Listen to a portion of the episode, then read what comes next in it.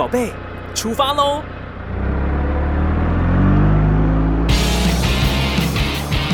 亲子加油站，帮您加满教养正能量。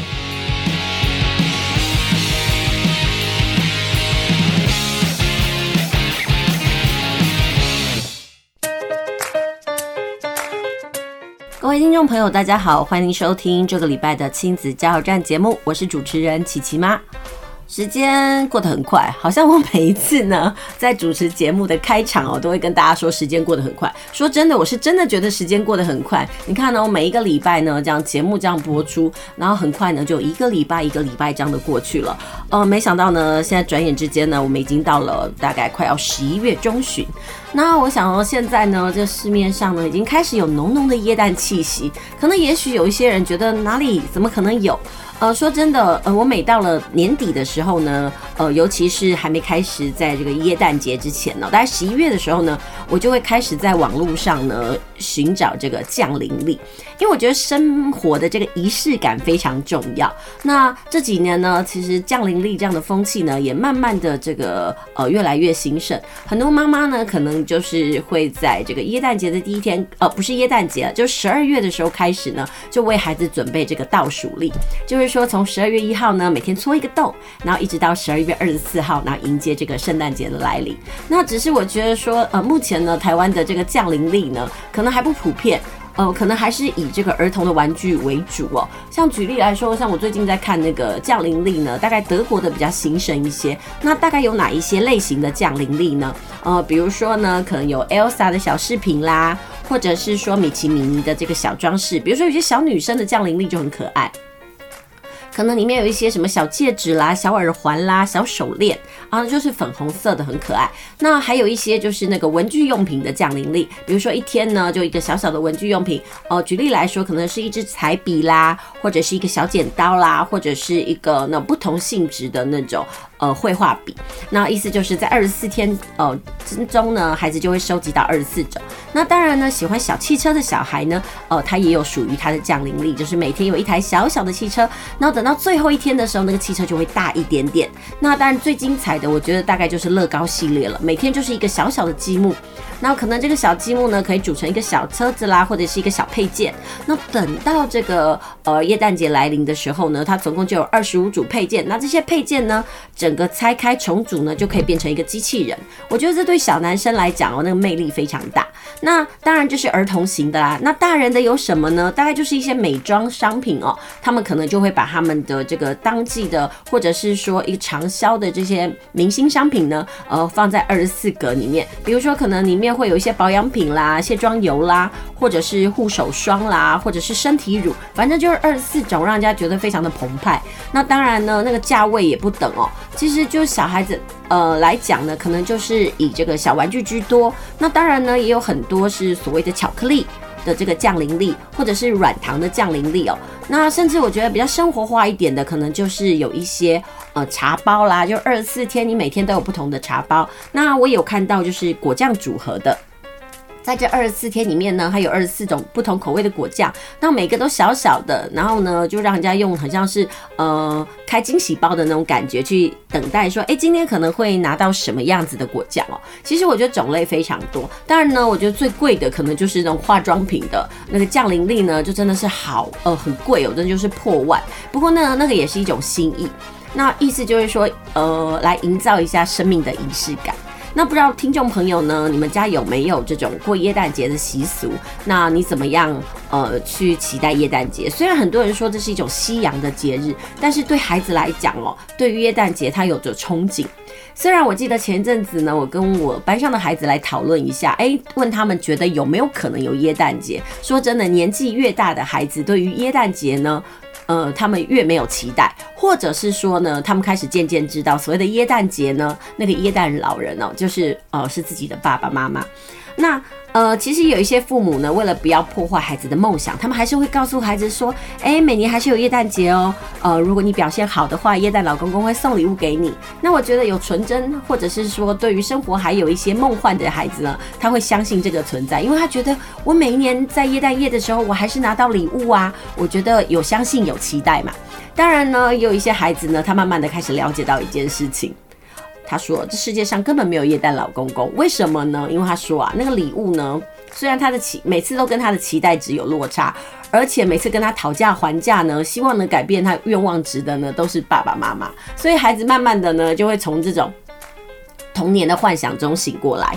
那你说到底，呃，要不要给孩子哦，呃，这种耶诞节的期待？我觉得其实每一个家庭的感受不一样。我相信呢，如果说家庭里面那个仪式感比较重的，他还是会希望能够维持这样的传统。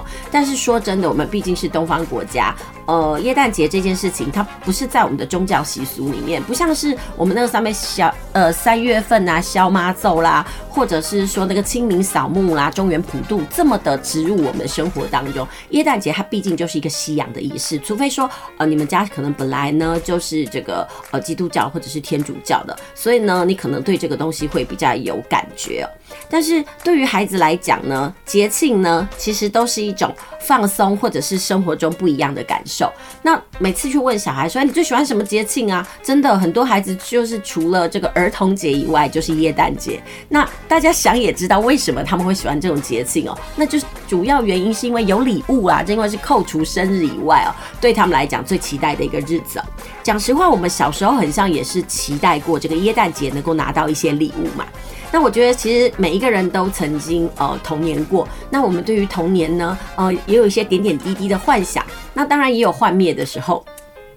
那我记得我在跟孩子带领说，哎，你觉得呃耶诞节存不存在的时候呢？我会希望他们用说理性的方式告诉我它的存在跟不存在，他的观点是什么啊？有些小孩可能在 YouTube 上看过影片，他们知道说，哎呀，如果说真的有耶诞老公公的话呢，呃，那个麋鹿要送这耶诞礼物呢，可能会对对地球呢产生这个引爆，所以整个就醒过来了。好，那那个影片呢是日本人制作的，我觉得日本人对什么事情都非常的认真啊，比如说他要去。证明说，哎，这个耶诞老公公不存在这件事情呢，他就会去讲，哎，大概有多少的人口，有多少的小孩，然后呢，如果真的要送掉这些礼物，那我们大概呃，耶诞老公公他的移动距离，还有麋鹿的移动距离大概有多少？还有麋鹿可能会产生的粪便，还有麋鹿在这个天空飞行的时间呢，可能要多少？他们说，如果以这个全球来讲哦，耶诞老公公真的可以送哦耶诞礼物的时间呢，大概有三十一个小时，但是有这么上亿的小孩，然后又分。布的这么多，所以根本就没有办法做到这件事。所以呢，如果要打破孩子的梦想的时候呢，其实就用科学的方式告诉他，他会醒得比较快。但是很多家长会觉得说，不行，孩子年纪小的时候，我宁愿他有个规律的期待。为什么会想要这么做？其实最主要的原因呢，其实就是要哄骗小孩，跟他说，哎，如果你乖，就会有礼物哦。耶诞老公公呢，会送礼给乖小孩哦。那我就觉得这个是一个我们哄小孩一个很甜蜜的方式。当然，有的人也不以为然。但是说真的。这是很多人在教养孩子的方式啦，只是我常常可以看到说，呃，那个小孩啊，其实对于有没有耶诞老公公这件事情，他们早就了然于心，但是还是会愿意配合爸爸妈妈的这种演戏，跟他讲说，好，我会期待耶诞老公公送我什么礼物，然后呢，我会开出什么样的期待。其实有些家长很可爱，他们愿意保有孩子的期待，但是他们又很困扰，比如说孩子就是很认真说，我要写信给耶诞老公公，然后我里面就要写我的呃那个期待，我希望收到什么样的礼物，但但是他又说爸爸妈妈不能看，那爸爸妈妈其实就会很苦恼啊！我不能看，我又怎么知道我要送什么礼物给你呢？所以我觉得这是一个在亲子间相处间哦，很甜蜜也很吊诡的地方。那说真的，其实离耶诞节呢，其实还有一个多月啦。只是说，呃，因为我最近正在看这个降临历。然后，所以我就在想说，哎，不知道听众朋友你们家有没有在买降临力呢？哦，以往呢，我可能降临力我都会去好市多购买。那每次好市多买的呢，都是巧克力。说真的，我不想要给孩子吃甜食啦，但是我又希望说，哎，那个我之前也曾经买过小车车的啦，因为我们家都是男孩，所以可能我买的降临力的这个取向呢，就是比较像是小男孩的那个玩具。那我相信小女孩也有啊，有些小女孩的甚至还有那个儿童可以用的化妆品哦，我就觉得真的都是很特别。其实每到了年底的时候呢，就开始有一些夕阳的节庆。那我在这些夕阳节庆就这样一系列过下来，我觉得其实对小孩来讲都有很多呃不一样的生命养分。比如说十月份的这个万圣节啦，然后这个十二月份的耶诞节啦，然后甚至到了跨年哦，就是这一系列的活动。我就觉得在年底的时候呢，都有浓浓的过节气氛，然后就让人家觉得感觉好像蛮幸福的。不知道听众朋友你的感觉是什么呢？好啦，那今天的节目当然不是要跟大家聊降临力这件事情啊，只是想说，哎、我最近正在选降临力，然后不知道听众朋友你有没有已经买好了呢？或者是你有什么样的期待，或者是说对于耶诞节你们家想要怎么样跟孩子来度过，或者是你觉得它只是一个平常的节日而已呢？那今天的节目呢，其实想要跟听众朋友来聊一下属于这个儿童的书籍。呃，当然呢，我还想要跟听众朋友来分享一下，就是说最近我在上课的时候呢，我都会跟大概国中生来聊一下这个亲子间的沟通，还有呢，他们大概呃面临到哪些问题。我也想要在今天的节目当中呢，呃，跟听众朋友分享一下那个我最近的观察。不过呢，在正式开始我们的说书啦，还有这个我想要跟听众朋友分享这个青少年的情绪之前呢，我们还是先听首歌，我们等一下再回来。大家来读册。囡仔要学习，爸母嘛爱做回来。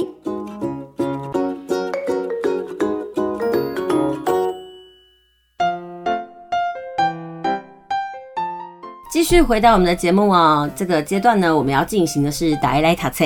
那今天呢，我想要为大家介绍一些比较温暖的书系。那今天想要为听众朋友介绍的是，呃，特别是中低年级适合阅读的，叫《猫卡卡的裁缝店》。呃，讲实话，我当初买猫卡卡的裁缝店呢，我主要是因为它的封面很可爱啦。然后呢，它也是这个小天下呢所出版的。呃，它这是算是故事奇想树系列哦。它里面讲哦，呃，这本书呢，它呃意思就是说，这套书呢，它设计的那个缘由是，他说好的童话呢，想象力很重要。不过精炼的语言和打动人心的意涵呢，也是好童话的必备哦。所以呢，在这样的分析情境当中呢，我今天要推荐这个猫卡卡的裁缝店呢，呃，就有这样子的一个特色。他说呢，猫卡卡裁缝店呢，它所呃呈现的一个主角猫卡卡呢，是一个很正面的角色，他很聪明，又很机智、勇敢，而且仁慈哦。不过呢，这样子，呃，有时候呢也会起一些冲突，所以呢。呃，作者就安排了有偷窃啦、说谎、暴力倾向这三种反面特质呢，在这个猫卡卡的身上来发酵。好啦，呃，因为猫卡卡呢慷慨，然后却有一点点小小的虚荣心和好强，所以呢，呃，猫卡卡用他的武艺啊赚到了奖杯和友情。那我今天所要介绍的《猫卡卡裁缝店》呢，其实目前呢，呃，已经出到了第三集。那我今天想要跟大家介绍的是它的第一集，其实它是属于一种套书啦。那第一集的套书里面呢，总共有三个故事。它的第一个故事呢，嗯，一开始告诉大家的就是，呃，猫卡卡的裁缝店开张了，但是生意冷清，怎么办呢？然后就有一天呢，就有两只老鼠兄妹呢，趁着夜里溜进了他的裁缝店。那呃，这个两个小老鼠呢，呃，到底在打什么主意哦？其实呢，在故事一开始就说，这猫卡卡的裁缝店开张了，不过却没有顾客上门，让这个手艺精湛的猫卡卡有些担忧。然后呢，又遇上了两只老鼠半夜来偷布料，被他抓个正着。那后来这个猫卡卡了解其中的原委之后呢，他就决定要帮这个。呃，两个兄妹呢，米奇还有米莉呢，缝制不同的舞衣哦。然后这就是大家的第一个故事。那在猫卡卡裁缝店里面的第二个故事呢，就是呢，呃，有一个人类，他叫做云奶奶。那云奶奶呢，想要为她的孙女剪裁一个有海水蓝又带一点海浪白沫的漂亮长裙，但是呢，就一直等不到小女孩来量尺寸。啊，原来在这这个故事的背后呢，有一个很悲伤的故事。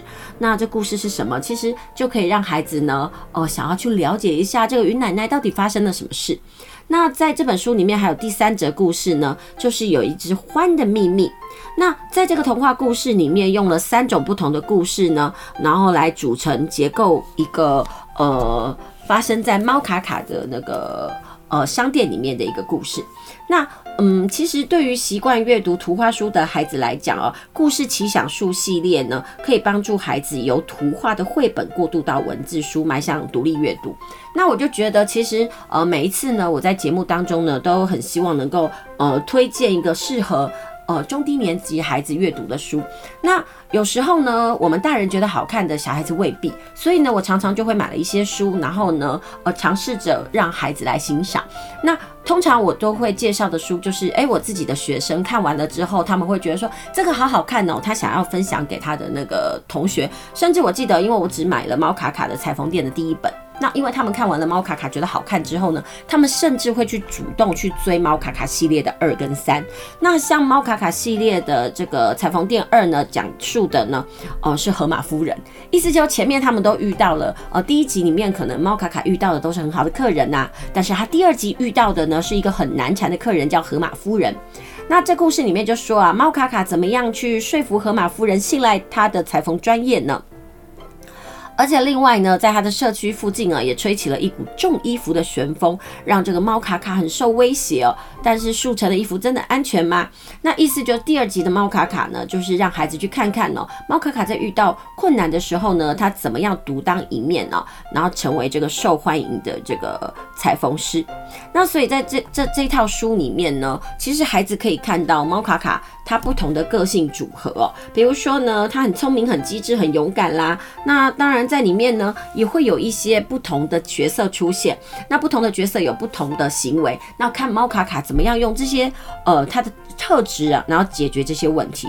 那像猫卡卡这一些这这一系列的书呢，其实它还有出现到了呃第三集。那我觉得很多小孩很可爱哦，他就会去呃去追猫卡卡的书，然后呢就跟家长说，哎，他想要再买猫卡卡的第三集。那我就觉得说，如果一本好的书啊，它用第一本当引子，可以让孩子继续再阅读下去，我觉得这本书的这个目的就达到了。那当然呢，今天我除了介绍这个猫卡卡的书籍之外呢，呃，其实前阵子在在前两年吧，呃，亲子天下呢还有出了一套叫做安心国小系列。那我当初买安心国小系列的时候呢，我那时候只买了两本。那我也呃跟听众朋友介绍过这两本哦。那这两本其实讲的就是我们是同一挂，然后还有冰红茶的霸凌事件。那后来呢，这安心国小呢，它已经出到了第六集。那这里面呢，其实就可以告诉孩子，哎，呃，他们可以在这些书里面呢，呃，学到了什么？呃，比如说在安心国小这个系列哦，它。主要其实是跟家长说，诶，如果你的孩子呢，可能在学校里面发生了，而我下面讲的这些事件，我觉得安心国小就很值得家长购买给小孩。举例来说，如果你的孩子呢，在学校发现做了一些事，你觉得这样是不对的，但是你不知道怎么开口的时候，安心国小其实就有一些情境哦，可以帮助你解决这个问题。或者是说，呃，孩子在学校里面发现有同学呢，呃，对他不算是在开玩笑，还是在欺负这样的情境，他分不清楚的时候，呃，安心国小这套书里面也可以帮助孩子来分清楚，呃，我们在跟朋友交往的时候呢，他到底对我的是开玩笑，还是是在欺负这样子的尺度。那另外，呃，在国小阶段的时候呢，有时候我们也会喜欢上，呃。同学嘛，说到这件事情，我就要分享一件事情哦。哦，我们家最近呢，小男孩呢就被班上的女同学告白。那这女同学很可爱。其实说真的啊，孩子在国小阶段谈恋爱这件事情，身为妈妈的我是抱持着很吃惊的态度，因为我觉得说他们可能对于所谓的爱还分不清楚。但是呢，在哦这个包装媒体啦，或者是说网络社群媒体，呃这样子的。呃，推波助澜下，他们开始对于爱情这种东西呢，有点似懂非懂，甚至想要去求爱。但是我觉得男女之间呢，对于这种感情的那个发展呢，的成熟度不一样。可能很多时候小女生呢，大概在高年级的时候呢，她就已经发展出我有喜欢的人，但小男生呢，可能还在哎，我们大家同性都是朋友之间。所以我就觉得说，而两性之间的相处这件事情啊，如果超乎了所谓的只是友谊，而是要进行到我喜欢你，你喜欢我的这个部分的时候，我真的觉得这个部分是需要教育的。而在这个我今天要介绍的安心国小系列里面就有提到哦，如果呢我看到某个人我会脸红心跳，那有时候我看到他跟别人在一起我会酸酸的，那为什么我会有这样的心态呢？那我又该怎么样来面对？说真的，爱情。的教育这件事情哦，真的不是自然而然的啦，不能因为我们看了一些偶像剧啦，或者是一些韩剧之后呢，就觉得好像恋爱总是带着粉红的泡泡。我觉得不是诶、我们要怎么样告诉我们的孩子要正确的两性交往，这也是很重要的一件事。那又提到了这件事，我就想到，因为我们家的小孩被小女生告白之后呢，他是很委婉的拒绝，但小女生就没有办法接受啊，他就会觉得说，嗯、你为什么不喜欢我？但是我们家的小男孩就会认为说，呃，我不是讨厌你，我只是在两人之间的情侣关系或者恋爱关系上，我不喜欢你，但是我们当同学还是可以的。但那个告白的女生就会觉得说，怎么可以？你如果喜欢我，应该就是可以跟我在一起。你为什么不要跟我当恋人呢？说真的，现在小孩子真的好早熟。如果不是我们家小孩跟我分享这些事情，说真的，我我可能还没有办法理解。因为对妈妈来讲，孩子就是孩子嘛，你很难想象他已经跳跃到了呃需要到青春期，然后需要进展到两性关系的交往的那个阶段哦。所以我就觉得说，很多时候呢，我们没有办法，好像是面临的，然后才去想我要怎么协助孩子。但如果有那种绘本或者是有那种故事啊，可以用情境的方式告诉孩子，我要怎么样去处理两性间的关系，我觉得可能会好一些。否则的话，可能看哦，在我们的社会上有很多的情杀啦，或者是情感纠纷，那些都是取决于，而孩子不知道怎么样跟异性相处，或者是他不知道怎么样去面对拒绝这件事情，或者是怎么样去接受人家。我觉得这这种尺度，呃，对于孩子来讲啊，不要说是小孩，大人都很难做了，何况是这种还在那个幼儿，呃，应该是。儿童期的小孩，他怎么样去面对这样的人际关系呢？所以在安心国小里面呢，呃，它其实里面有很多的那个子题，呃，是关于小孩子的人际关系。那小孩子如果遇到问题，他该怎么做？比如说，有些小孩常常也会抱怨说自己是倒霉鬼啦，人际关系很差。那在安心国小里面，他就会安排一个这样的角色，然后告诉孩子，诶，他有没有跟你一样？然后他遇到这些问题，我们怎么样用旁观者的角度来学习？那另外呢，有些小孩可能呃很爱抱怨，然后也会对别人发脾气。那这个部分的时候呢，我们也可以透过安心国小这套书里面来告诉小孩子该怎么办。那其实在这套书里面有六本，然后每一个都有呃不同的步骤。那像这个。呃，安心国小这套书呢，他就告诉大家怎么样来协助孩子操作这套书呢？第一个就是我们要可以先阅读故事的内容，然后再来呢，可以和家人和朋友讨论故事的情节，然后呢，来顺便第三个步骤是想一想这个故事呢有没有跟自己的生活有相关性，然后接下来可以一起来讨论，诶，如果呃我面对这样的问题的时候，我们有什么样的应应方式哦？那也可以透过游戏，还有边玩边学讨论的方式呢，来养成好 EQ。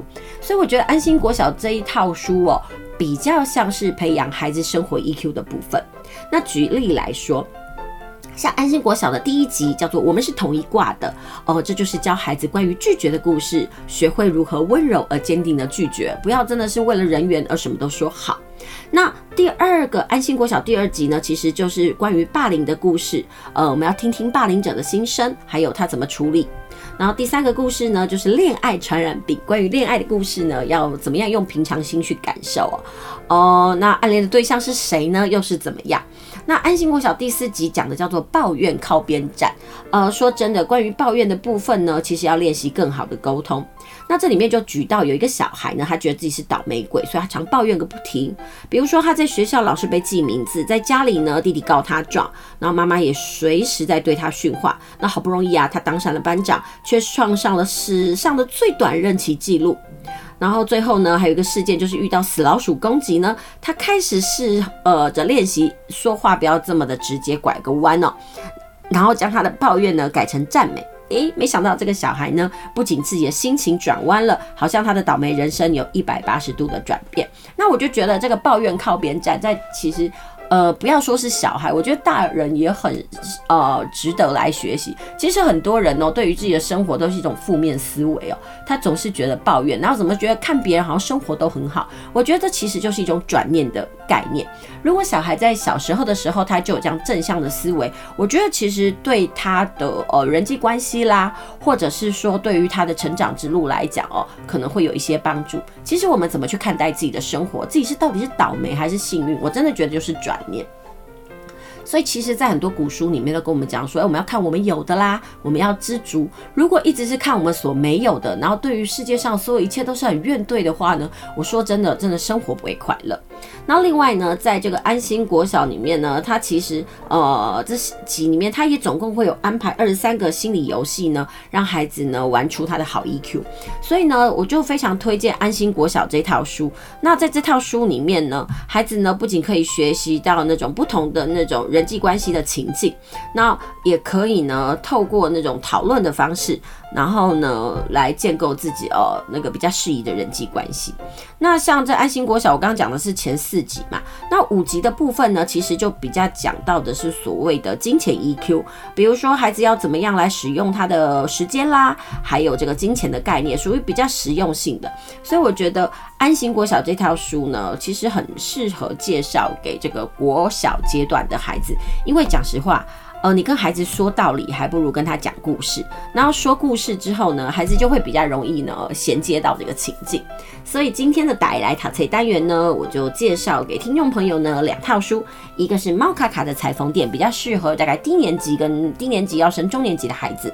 那另外一套安心国小系列，我觉得呃虽然说它有是有注音，呃很适合推荐给这个。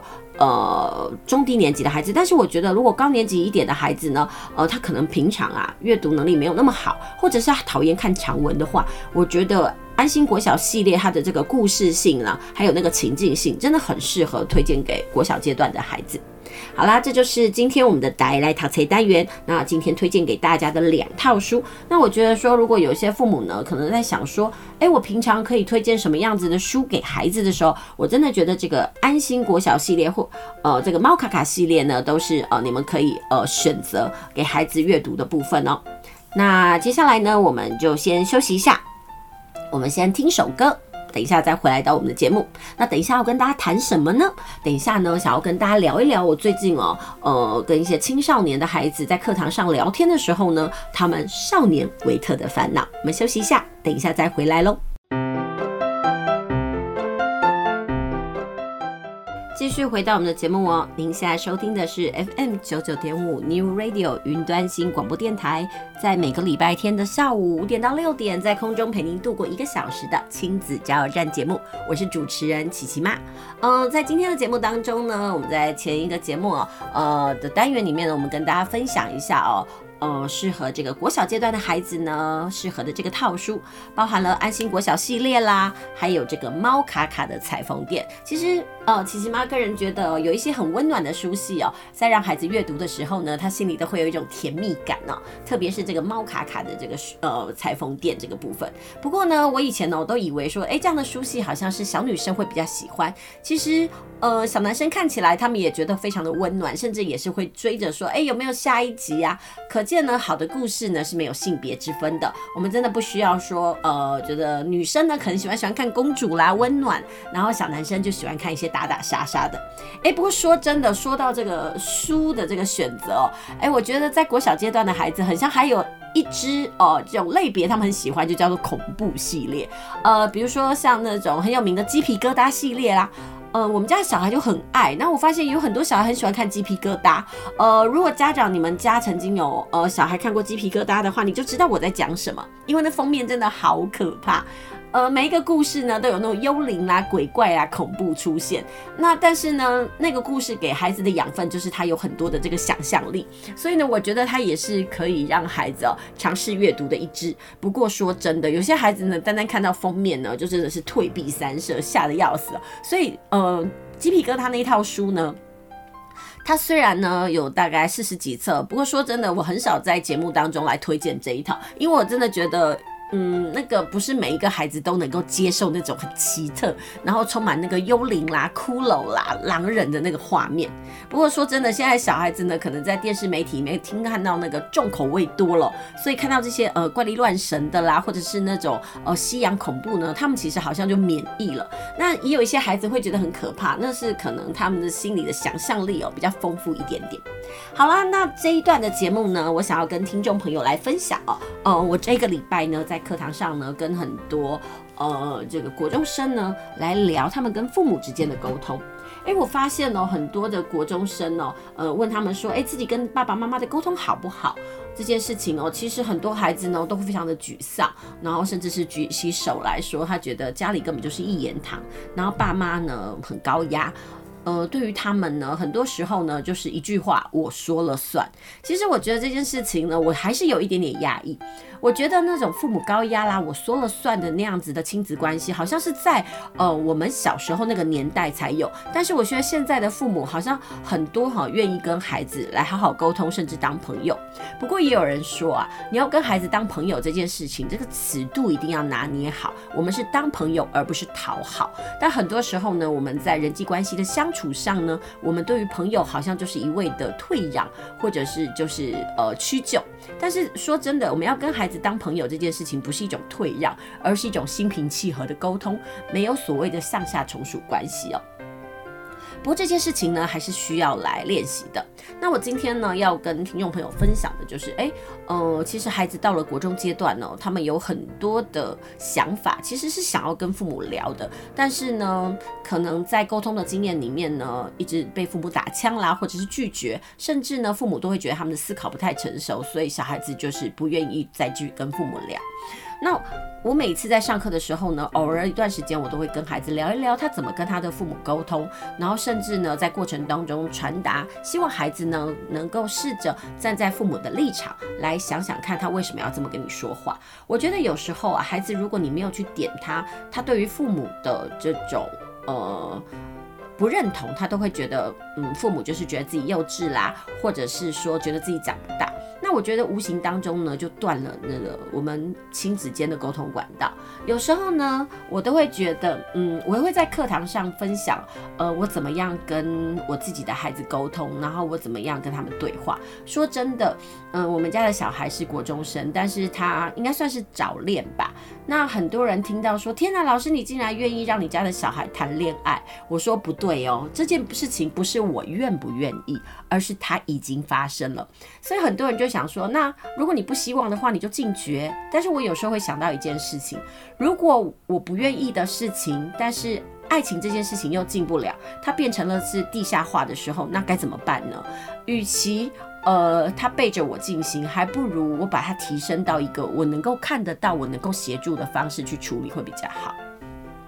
但这几年呢，我在国中阶段也看到了很多班上有一些班队的情形。但是有这个班队的情形，真的不是每一个家长都是非常的开明，能够接受。他就觉得说，呃，孩子在求学阶段应该要好好念书啊，怎么可以去男欢女爱？但是说真的，大家都年轻过，谈恋爱这件事情呢，好像是一种很必然的现象。如果呃我们在成长的过程当中，难免会对于呃异性有一些好奇，那难难免也会有情投意合的时候。那到底我们该怎么样去面对这件事情啊，说真的，我们一直都没有教，甚至在这个国中课本里面有写到那个什么青涩的橘子哦，里面就提到说那个两性关系呢，在青春期呢就是还青涩，那青涩的橘子当然就不好吃啊，所以先不要强摘。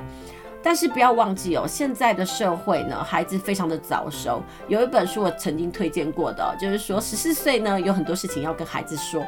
那我们甚至也说，以前十八岁叫做成年，但是因为现在的那个资讯快速发达，那孩子呢逼迫长大之下，其实很多十四岁呢他已经来到了成熟期。我们怎么可以在呃孩子面对的时候呢才跟他谈论呢？所以我就觉得有些有些事情真的是必须要及早来做准备。那我觉得两性关系就是一种哦。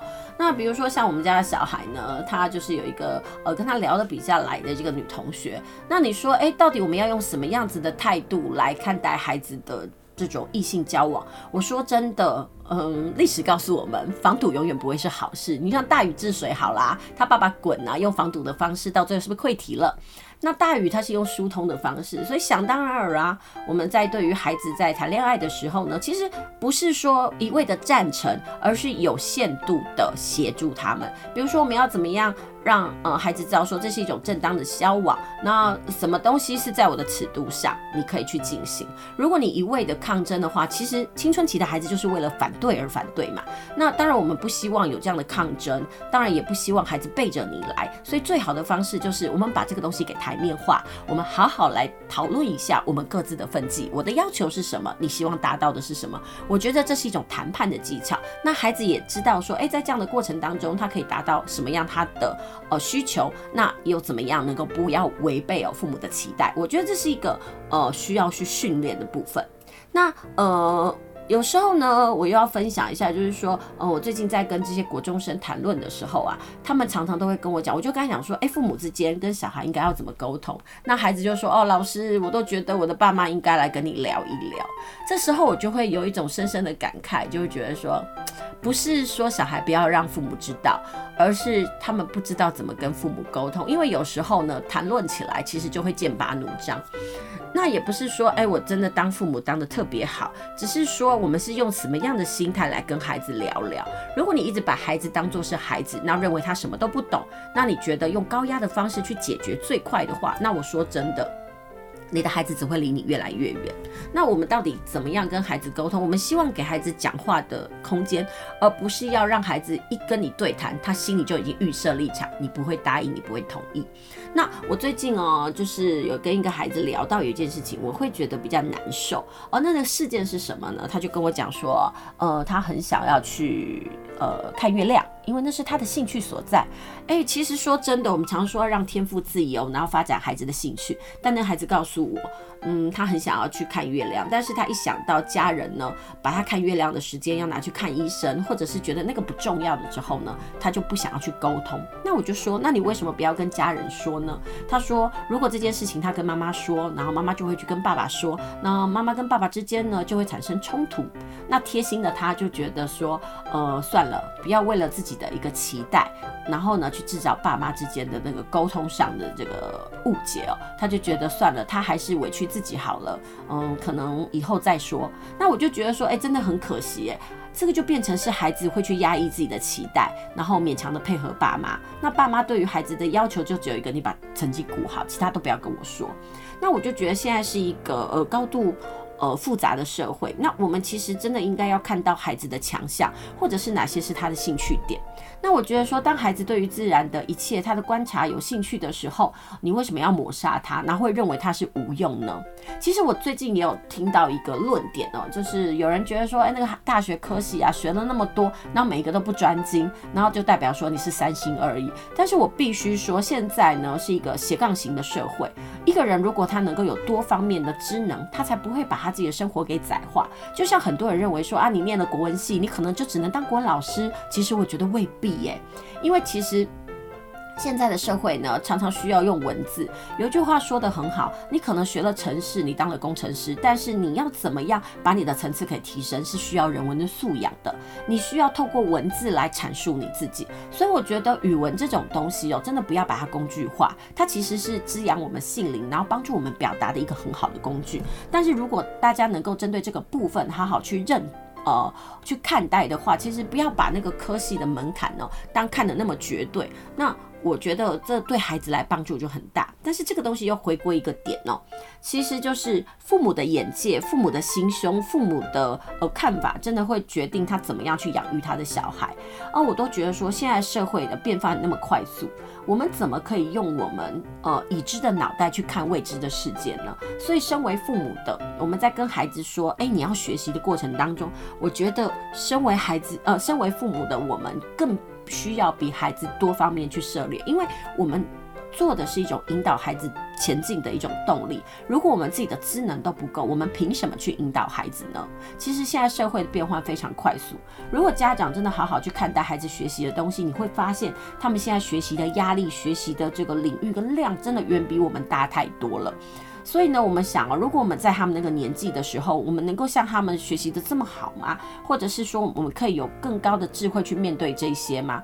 如果我们能够用这样的想法去想，其实我们在教养孩子上就不会这么的武断，然后呢，会更同理他们。那我相信在亲子关系上呢，也就不会有那么多的纷争，也不会有那么多的孩子在课堂上呢，呃，很无奈的跟我讲，老师，我好希望你去跟我爸妈聊一聊哦，去聊一聊我们心中真正的想法。